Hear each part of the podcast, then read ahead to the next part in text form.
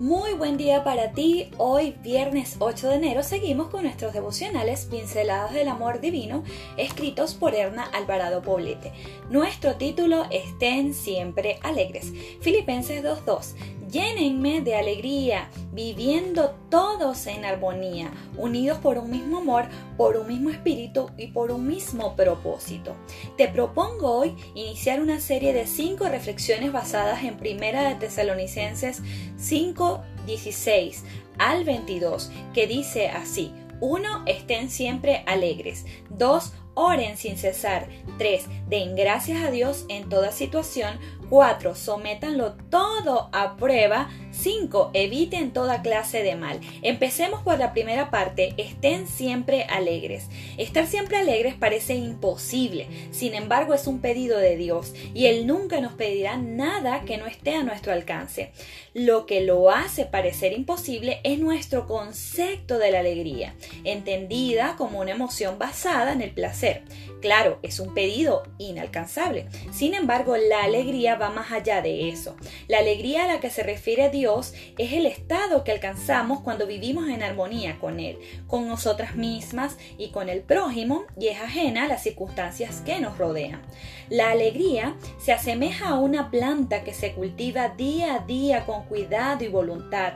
Es una decisión firme de restar lo negativo y sumar lo positivo. Es pasar del ego al altruismo. El terreno para cultivar la alegría somos tú y yo, así como las relaciones con la familia, los amigos y las personas que llegan y se, y se van de nuestra vida en el trajín cotidiano. Comienza estando alegre contigo, con lo que eres, con lo que haces y tienes. Si alguno de estos aspectos de tu vida se puede mejorar, atrévete a intentarlo. Sueña con lo que es posible y muévete a la acción. Por otro lado, la alegría no se vive a solas. Al experimentarla te encontrarás con personas que vienen, otras que se van y muchas tantas que se quedan. Tal vez tú esperas que los que se quedan se, vayan y los que se van se queden. Al aceptar que no ocurre así, abres la puerta a la flexibilidad mental, que es un principio básico, para lograr estar alegres de una manera permanente. Entonces, te será posible hacer tuyo el pedido del apóstol. Alégrense siempre en el Señor. Repito, alégrense. Filipenses 4.4. Cultiva tu alegría cooperando con la voluntad de Dios. Entusiasmate frente a los desafíos.